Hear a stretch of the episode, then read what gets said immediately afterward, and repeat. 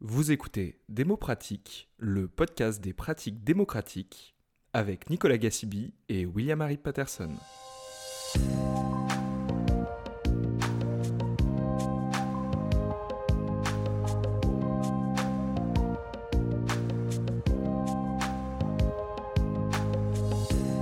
Bonjour, dans cet épisode, nous allons parler de l'Institut de la concertation et de la participation citoyenne.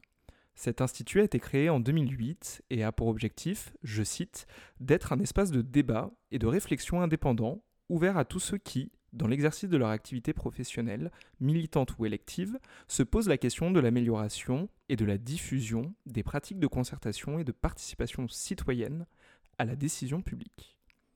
Pour en discuter, nous recevons Pierre-Yves Guéneuf, fondateur et délégué général de l'Institut. Bonjour Pierre-Yves. On s'était rencontrés pour la première fois alors que William et moi, nous étions élèves du master d'ingénierie de la concertation à la Sorbonne en 2013. Et dans ce master, vous étiez l'un de nos professeurs puisque vous donniez un cours de médiation environnementale que William et moi-même avions particulièrement apprécié. Bonjour Nicolas et William. On peut peut-être se tutoyer? Bien sûr, ça nous va aussi de te tutoyer. Alors notre première question, Pierre-Yves, est-ce que tu peux nous parler de ton parcours et comment tu en es arrivé à travailler sur la démocratie participative? En fait, j'ai une formation agricole à la base. Je suis ingénieur en agriculture. Donc, j'ai commencé à travailler d'abord à l'étranger sur ces questions agricoles et puis ensuite en France. Et c'est en m'intéressant euh, aux questions d'environnement dans un contexte agricole que je me suis rendu compte que euh, ces questions d'environnement et d'agriculture cohabitaient assez mal, en fait. C'était génératrice de conflits. Et en fait, j'ai commencé à m'intéresser aux questions de démocratie par ce biais-là, par la question de la, euh, des conflits euh, portant sur l'environnement, la gestion du territoire, la gestion des ressources, etc. Je me suis rendu compte que dans mon parcours d'ingénieur, j'étais extrêmement démuni pour parler de ces choses-là. Et donc, j'ai commencé à chercher, j'étais dans une association à l'époque, et nous avons commencé à chercher des ressources. Et ces ressources, nous les avons trouvées auprès de médiateurs. C'était notre premier réflexe. Nous avons dit, bah, euh, il y a conflit, euh, comment est-ce qu'on peut envisager un dialogue euh, entre des agriculteurs, des naturalistes, mais aussi des chasseurs, des pêcheurs, des élus locaux, etc. On avait une approche très terrain. Euh, et donc, on a demandé l'aide de médiateurs pour nous aider à réfléchir cette question de, du dialogue autour de la gestion de biens communs. En fait, c'était ça notre entrée euh, première. Euh, c'est une entrée très, voyez, ancrée sur les territoires et sur des problématiques très concrètes.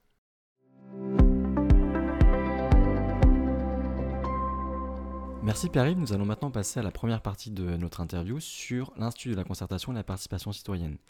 Peux-tu nous raconter Comment est-ce que cette, euh, cette idée est née et quelles ont été les premières euh, étapes de l'Institut de la concertation et de la participation citoyenne? En fait, comme je vous disais, j'ai commencé à travailler sur des questions de conflit et, d'environnement euh, sur le terrain en appuyant des acteurs locaux. On était, moi, j'étais à ce moment-là dans une structure associative et, nous avons progressivement découvert que d'autres personnes faisaient un petit peu la même chose dans d'autres régions de France. Euh, et en fait, on s'en est aperçu euh, de façon un petit peu fortuite, c'est-à-dire qu'à un moment, vous savez, euh, je vous parle des années 90, à une époque où les, associations avaient des difficultés de subvention en fait, pour voilà, maintenir leurs activités et commençaient à se tourner vers la vente de prestations. On a commencé à ce moment-là pour se dire, mais il faut, si on veut continuer d'appuyer les acteurs sur le terrain, il faut qu'on envisage de euh, passer, voilà, de, répondre à des demandes de prestations. Et il y avait quand même quelques appels d'offres qui, à l'époque, commençaient à, euh, être lancés sur ces questions de résolution de conflits, concertation sur les territoires, etc. On a été un petit peu surpris parce qu'on pensait pas que, euh, voilà, on pensait être assez isolé, finalement assez seul. Et à ce moment-là, on s'est rendu compte qu'on avait des concurrents. Ce qui veut dire qu'il y avait d'autres personnes qui répondaient à ces appels d'offres, ce qui veut dire qu'on avait des collègues. Et donc on s'est dit, mais pourquoi on ne les connaît pas? Pourquoi on ne parle pas avec ces gens-là? Qui sont-ils? Euh, Qu'est-ce qu'ils font? Et on s'est rendu compte que certains euh, faisaient des travails, un travail assez similaire au nôtre, euh, étaient aussi engagés dans des démarches d'appui aux acteurs locaux, dans des démarches de dialogue, etc. Et donc c'est vrai qu'au bout de quelques années, on s'est dit, mais ça serait quand même bien qu'on se parle. Euh, et puis qu'on puisse échanger sur, sur, sur, nos pratiques. Et c'est de cette façon-là qu'on a commencé à prendre contact euh, les uns avec les autres. vraiment le, déclencheur pour moi, ça a été la rencontre avec Loïc Blondiot, qui est un sociologue que vous connaissez, et qui travaille sur ces questions-là, dont j'avais lu un, livre et, je lui ai dit, mais euh, Monsieur Blondiot, à l'époque, je ne le tutoyais pas.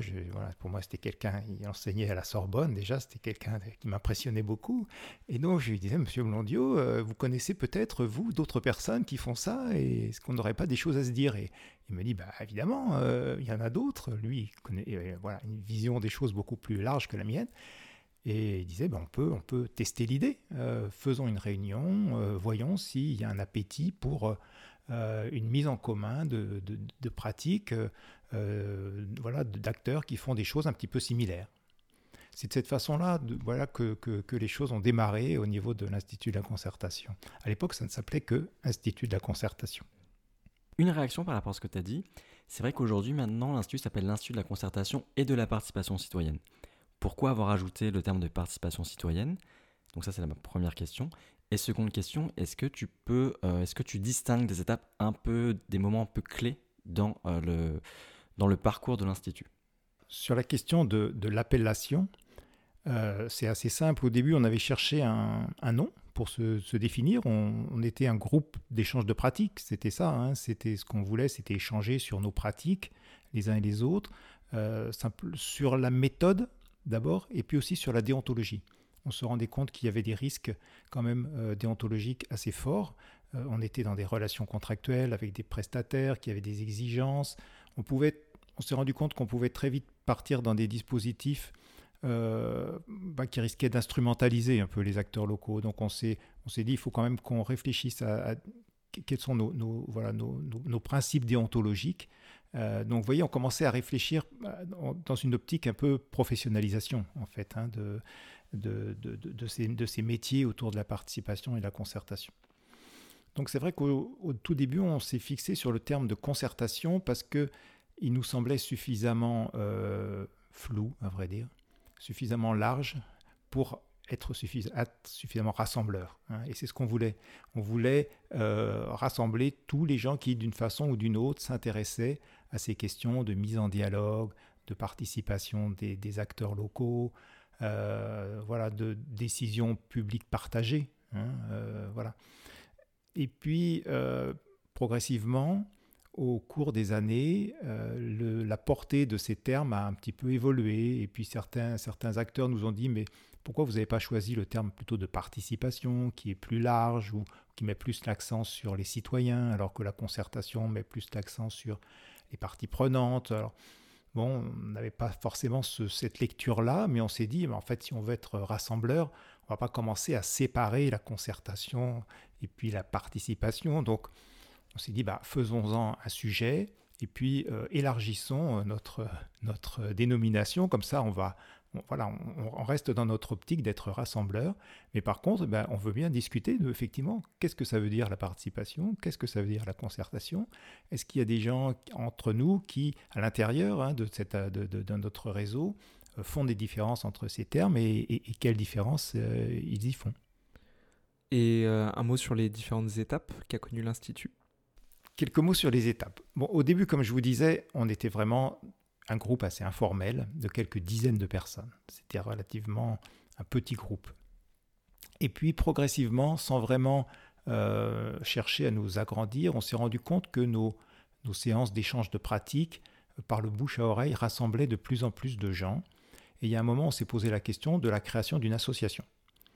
Euh, donc voilà, ça je pense que c'était la première étape qui a formalisé un petit peu l'existence de, l'Institut et euh, qui lui a donné une, existence légale. Quoi. Ça, ça, a permis de se dire, bah, finalement, l'intuition initiale était bonne, il y a vraiment besoin d'un espace de dialogue, on va l'inscrire quelque part euh, dans, les fêtes en créant une association. Donc ça, c'était une étape euh, quand même un peu significative. Et puis, au cours des premières années, on s'est beaucoup limité à euh, notre, notre propos initial qui était de se dire on, est un espace d'échange, d'échange de pratiques, de mise en commun, etc., qui est très sécurisé, c'est-à-dire où les gens peuvent rentrer, euh, ne pas être jugés, euh, faire état éventuellement de leurs échecs sans que ça puisse, ça filtre. voilà, et puis se confier quoi, à, des collègues, en dépit du fait que les consultants entre eux pouvaient être dans des relations parfois de concurrence, en dépit du fait qu'il y avait des consultants et puis aussi des agents de collectivité qui pouvaient être voyez, dans un rôle de, de, prescripteur et, et, d'opérateur, euh, en dépit du fait qu'il y avait des différences de statut entre nous. Donc on a voulu créer un espace que certains de mes collègues ont appelé euh, démilitarisé, où on se dit, en fait, tout ça, ça ne compte pas quand on est dans l'Institut. On est des collègues, on s'intéresse à la même chose, et on parle en toute confiance, et euh, rien ne sort en gros de nos, échanges, si ce n'est que chacun repart avec euh, une pratique un petit peu euh, plus enrichie, une, réflexion plus approfondie. Donc on a fonctionné comme ça pendant un petit moment.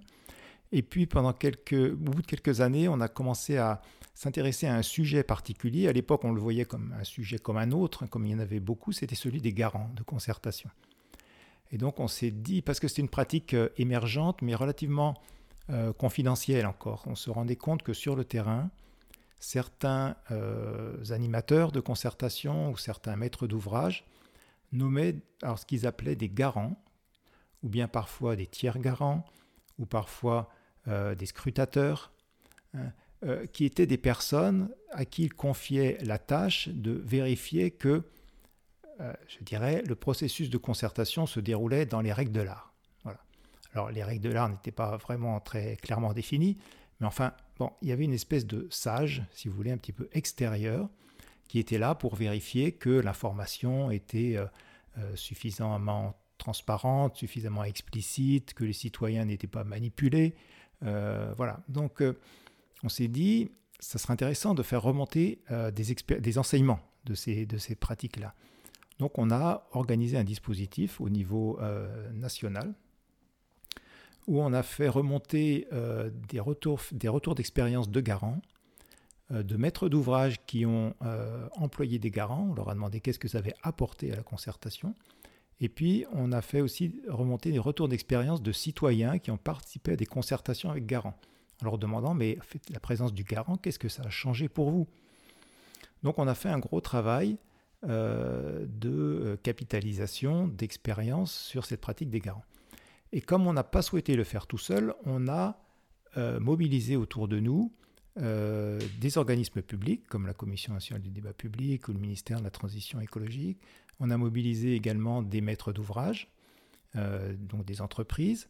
on a mobilisé collectivités territoriales. Et là, on s'est rendu compte, avec une certaine surprise, je dois dire, qu'on avait un véritable pouvoir de convocation. C'est-à-dire que tous ces gens-là, ils ont dit, bah, d'accord, ça nous intéresse de discuter de ça avec vous. Donc ça a été un peu une surprise parce qu'on pensait qu'on était euh, relativement peu connu et puis une petite association, je veux dire, qu'est-ce que ça pèse quoi?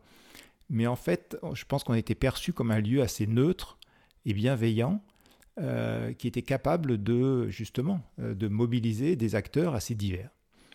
Donc on a mené ce travail pendant plus d'un an hein, d'ateliers, de, de, retours d'expérience qui a débouché sur des, sur des propositions sur ce que doit être finalement un garant. C'était à l'époque, c'était absolument pas cadré.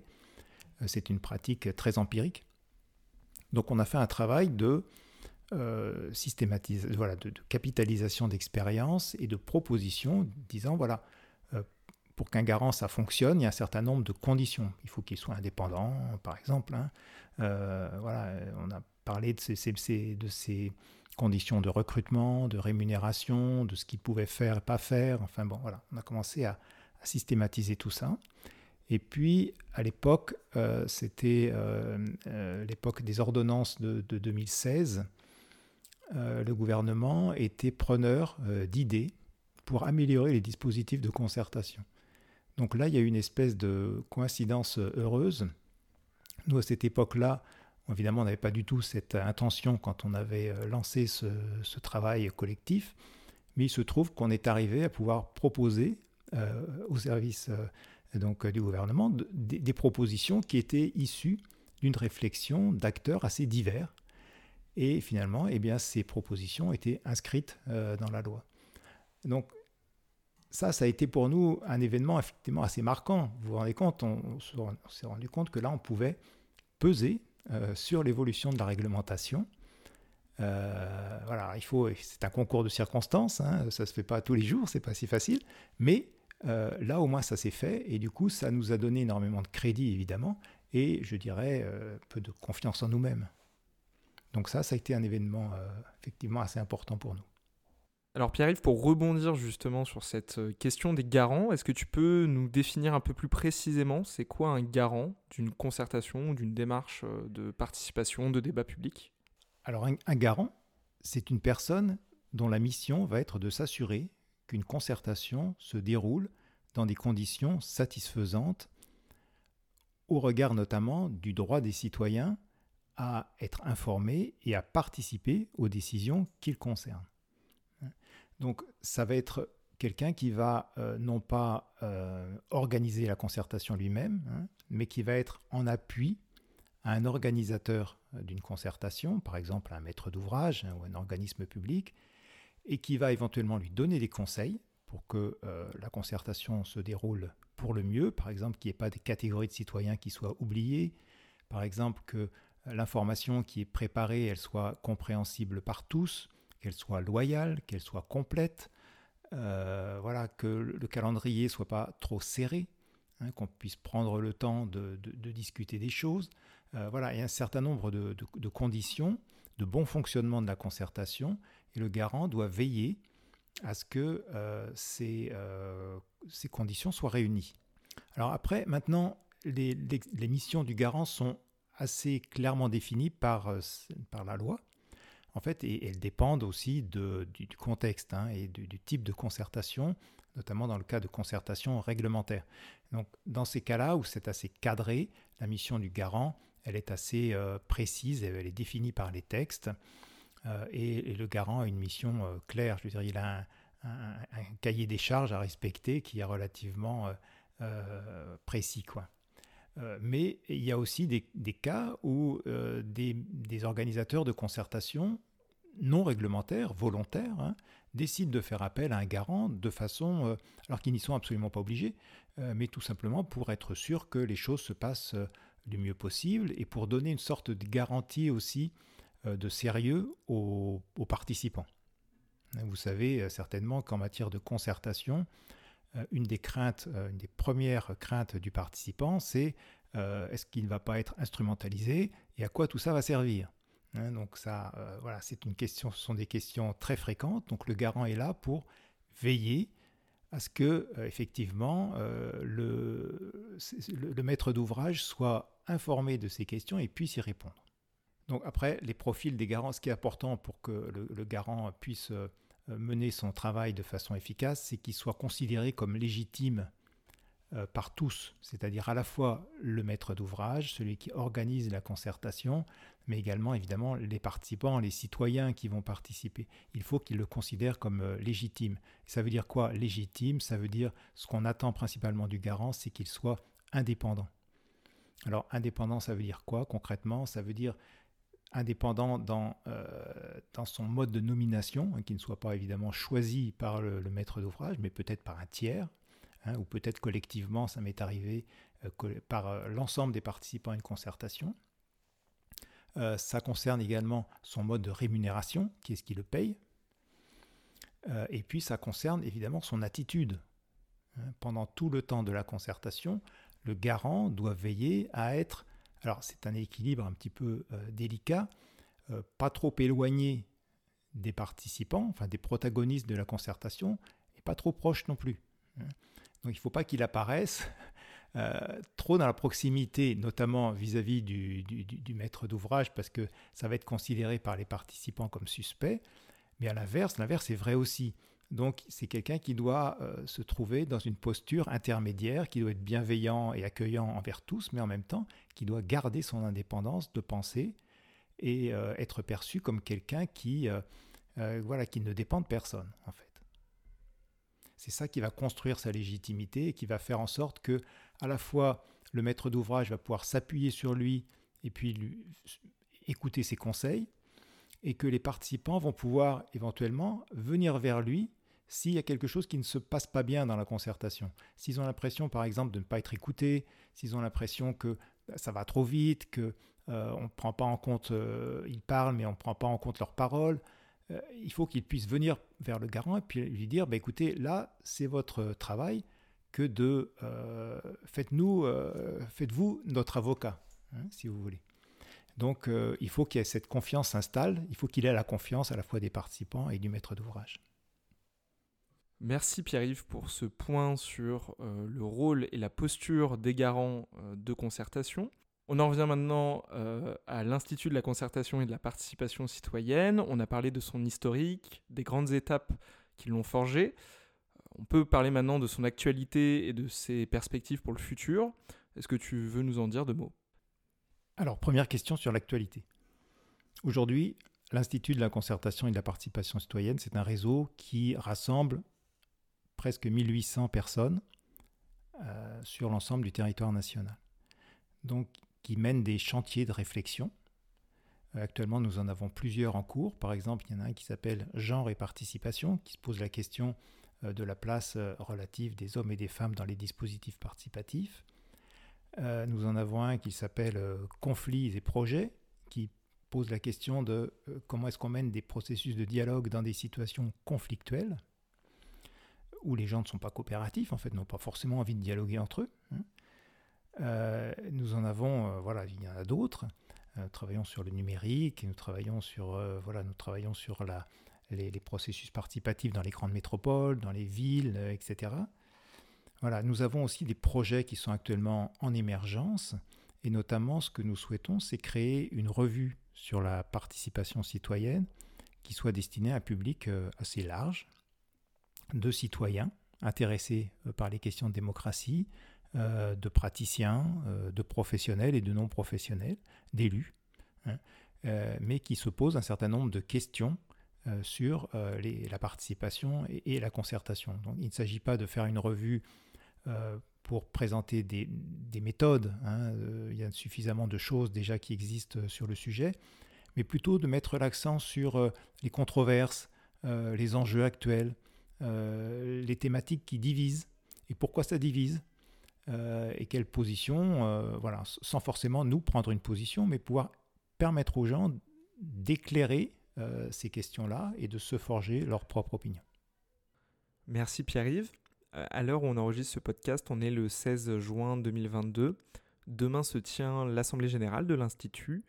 Est-ce que tu veux nous en parler rapidement? Effectivement, demain c'est l'Assemblée générale. Comme toutes les associations, nous avons une Assemblée générale annuelle et nous en profitons pour euh, mettre en discussion un sujet. Et cette année, nous avons décidé de recueillir un certain nombre de propositions qui ont été émises à l'occasion euh, des élections présidentielles et législatives et qui visent à améliorer, voire même à refonder la démocratie en France en faisant, par exemple, plus de place à la participation citoyenne. Donc nous en avons collecté un certain nombre euh, de, de, voilà, de tribunes, de rapports euh, et euh, nous allons, les, nous allons les mettre en perspective, c'est-à-dire voir là où est-ce qu'ils s'accordent, là où est-ce qu'ils ne s'accordent pas, et les points éventuels qu'ils laissent dans l'ombre.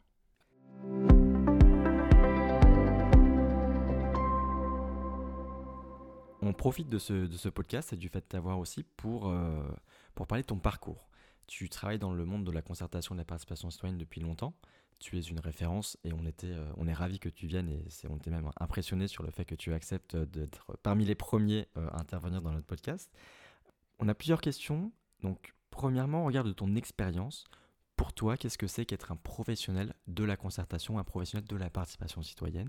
Et si jamais tu veux aussi euh, mettre en évidence les différences entre concertation et participation, on est preneur. C'est une question difficile parce qu'en fait, il y a beaucoup de professionnels de la concertation et de la participation citoyenne. Moi, j'ai une expérience de, consultant avant d'être délégué général de l'Institut. Euh, donc consultant, eh c'est un métier, effectivement, euh, qui est lié à la, participation citoyenne, mais on peut aussi travailler dans ce domaine en étant euh, agent de collectivité, par exemple, en étant salarié d'association, salarié d'une entreprise, en travaillant dans des services publics. Donc euh, il est difficile de, de, qualifier le métier lui-même. Il y a des statuts quand même assez différents. Qu'est-ce qu'ils ont en commun? Qu'est-ce qu'ils ont en commun? Ça, c'est une bonne question. Je, dirais que un des principaux intérêts de ce métier, c'est quand même de travailler avec des gens. C'est-à-dire que le matériau, alors c'est un petit peu dur d'utiliser ce terme-là pour parler des gens, mais le matériau de base, c'est un peu des, des gens, c'est un peu des citoyens, des parties prenantes, des organisations collectives ou des gens à titre individuel. Et il faut travailler avec eux pour eux. C'est-à-dire, il faut les travailler, travailler avec eux euh, sans évidemment les instrumentaliser, sans les, manipuler. Il faut travailler avec eux avec énormément d'écoute, euh, de bienveillance, de respect, parce qu'ils attendent énormément de respect et c'est compréhensible. Ils, font ils, donnent de leur temps hein, pour parler de sujets euh, qui les concernent, oui évidemment, mais enfin pas forcément toujours très directement. Ils se, ils se, vraiment, ils se positionnent en tant que citoyens, que constructeurs de l'intérêt général, et ça mérite quand même le respect. Donc, je pense que dans tous ces métiers de la concertation et de la participation citoyenne, le principal intérêt de ces métiers, la principale caractéristique commune qui nous réunit tous, c'est de travailler avec des citoyens ou des organisations euh, citoyennes. Euh, et, donc ça, ça suppose une attitude euh, extrêmement vigilante vis-à-vis des gens. Tu viens de nous le dire, Pierre-Yves, tu as été consultant dans la participation citoyenne. Qu'est-ce que tu peux nous dire de l'évolution de ce domaine depuis que tu as travaillé dedans? Je ne voudrais pas apparaître comme un ancêtre, mais c'est vrai que ça fait quand même quelques dizaines d'années que j'ai commencé à, pratiquer euh, en tant que consultant, comme vous l'avez dit, et euh, énormément de choses ont changé, énormément de choses. Euh, je pense qu'au début, on était beaucoup dans des pratiques très empiriques. Finalement, on s'est formé tous, tous les, tous les, voilà, les, gens de mon âge, on s'est formé sur le terrain. alors certains d'entre nous avec des lectures, moi c'était la médiation par exemple qui m'a beaucoup inspiré dans mes méthodes. Euh, d'autres avaient des références plutôt tirées de l'éducation populaire, par exemple. Mais bon, peu importe, euh, mais on a dû euh, bricoler beaucoup sur le terrain. Je, me rappelle quand je, vous avais dit, j'avais été formé en quelque sorte au début par des médiateurs, mais quand on, expliquait aux médiateurs dans quelle situation on se retrouvait sur le terrain, par exemple quand on, gère des, problèmes environnementaux sur des territoires, on leur disait par exemple, mais les médiateurs, ils nous demandaient, vous avez combien de gens en face de vous? Ben, On disait euh, des dizaines, des centaines, parfois plus. Et ils disaient, mais ça dure combien de temps le processus de, concertation? On disait parfois des semaines, des mois, peut-être une année. Et je me rappelle, les médiateurs, ils nous regardaient avec des yeux ronds, ils nous disaient, mais, vous êtes fous Vous êtes fous On ne peut pas gérer des choses comme ça aussi longtemps avec autant de monde. Et puis il disait, mais en plus, vos, processus sont extrêmement complexes. Il y a plein de questions qui, qui s'imbriquent, c'est extrêmement complexe. Bon voilà, donc il a bien fallu qu'on adapte euh, les principes, nous de notre côté en tout cas, qu'on adapte les principes de la médiation euh, à la réalité euh, de nos pratiques professionnelles. Et d'autres l'ont fait aussi de leur côté. Donc on, était beaucoup dans le bricolage au début. Et puis petit à petit, les retours d'expérience ont commencé à, apparaître et puis on a eu quand même une grande aide, c'est que ce, terrain, si je puis dire, de la participation et, de la concertation est devenu un, champ de recherche. Et les chercheurs ont été évidemment, ont joué un rôle majeur parce qu'ils ont décortiqué euh, nos, nos, pratiques, les expériences, et ça fait énormément progresser les choses. je crois aussi c'est beaucoup, ils ont été beaucoup responsables euh, ça c'est plutôt, c'est évidemment très positif, de, l'ouverture à l'international. C'est-à-dire qu'on a, grâce à eux, et eux, ils avaient des réseaux internationaux beaucoup plus importants que nous, et c'est grâce à eux qu'on s'est rendu compte que euh, aux États-Unis, euh, en Grande-Bretagne, en Allemagne, il y avait des gens qui faisaient aussi la même chose que nous, et qu'on a, commencé à s'inspirer de leurs pratiques. Donc petit à petit, il y a une espèce d'état de l'art qui s'est progressivement construit. Alors, de là à dire que aujourd'hui euh, tout le monde fait la même chose, je n'irai pas jusque-là. Hein. Je pense que les pratiques sont encore assez diverses et continuent de bouger sur le terrain, elles évoluent, ça c'est plutôt intéressant, mais on n'est plus dans l'empirisme et dans le bricolage euh, du début. Donc ça c'est évidemment une évolution majeure et, elle est plutôt favorable. Après, il y a une deuxième évolution qui est euh, importante, c'est l'apparition des outils numériques. Euh, qui ont quand même euh, fait considérablement évoluer euh, les pratiques. Hein. qui ont élargi et, probablement diversifié, je dirais, le, panel de, de, gens qui peuvent être mobilisés dans les processus de concertation. Alors ça élargit, puis ça exclut en même temps, c'est un petit peu compliqué. Euh, ça permet aux gens de participer, mais on ne participe pas de la même façon quand on est en face à face et quand on est euh, devant son ordinateur. Donc, bon, voilà, on peut en discuter, on, en discute beaucoup, mais quoi qu'il en soit, le numérique a beaucoup bousculé, euh, beaucoup bouleversé les pratiques de, de participation. Et aujourd'hui, il y a assez peu de monde qui envisage de s'en dispenser, par exemple. C'est devenu un, un, outil parmi la palette d'outils dont on dispose.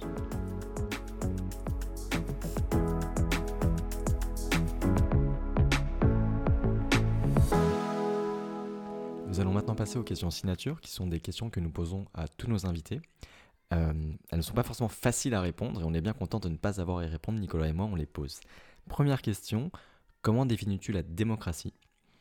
Et est-ce que tu as en mémoire une anecdote qui t'a profondément marqué, bouleversé, euh, conforté, ou au contraire qui t'a euh, renvoyé dans les cordes sur la démocratie, quelque chose qui te... donc une anecdote qui t'a marqué sur la démocratie? Définir la démocratie, c'est pas simple.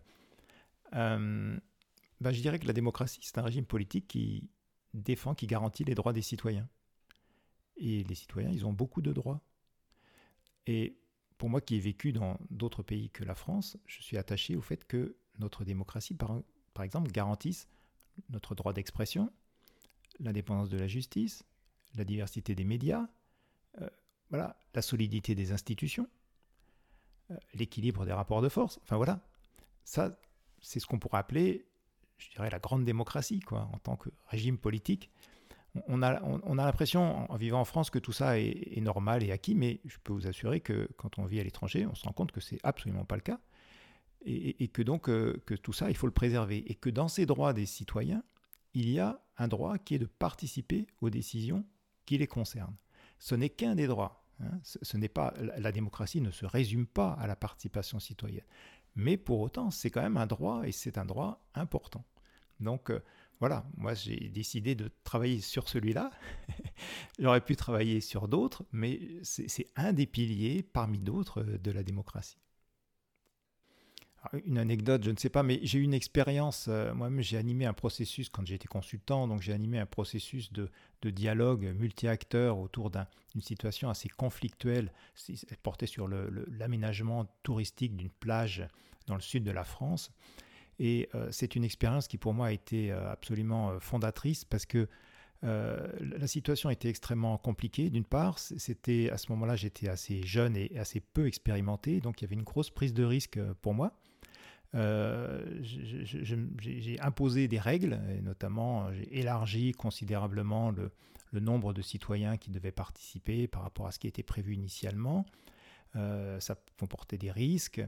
Euh, j'ai fait beaucoup confiance. voilà, j'étais jeune à l'époque et, et, je, pour me rassurer, voyez, je, je, me rappelais ce que me disaient mes professeurs de, de, médiation. Ils me disaient fais confiance au processus, fais confiance aux gens. Et moi, je me suis dit, bon, bah, S'ils me le disent, c'est que ça doit marcher. Donc, euh, voilà, et, ça a marché. C'est-à-dire que euh, ça a été un formidable succès. C'est-à-dire que à la fin de, processus de concertation, euh, le projet auquel les gens sont, sont, sont, parvenus, qui sont parvenus à, élaborer collectivement sur l'aménagement de, de, cette plage était beaucoup plus riche, beaucoup plus pertinent, rassemblait beaucoup plus euh, les acteurs, euh, les, accords, euh, si vous voulez, faisaient l'accord plutôt de, de, la population locale, beaucoup plus que le projet qui avait été initialement imaginé par les institutions locales. Et les institutions locales l'ont d'ailleurs reconnu. Ils ont dit, c'est beaucoup mieux que ce qu'on avait imaginé sans les gens. Donc ça, c'est quelque chose qui pour moi a été une expérience fondatrice parce que je me suis dit, bah voilà, parce qu'on m'a enseigné, ça marche. Et donc, je me suis, ça m'a énormément, euh, évidemment, conforté dans cette voie et ça m'a permis de, poursuivre. De par ton expérience, du coup, quelle a été ta plus grande joie dans ta pratique de la participation citoyenne? Et aussi peut-être ta plus grande déception, si tu en as une C'est difficile de parler de plus grande joie parce qu'il y en a eu beaucoup.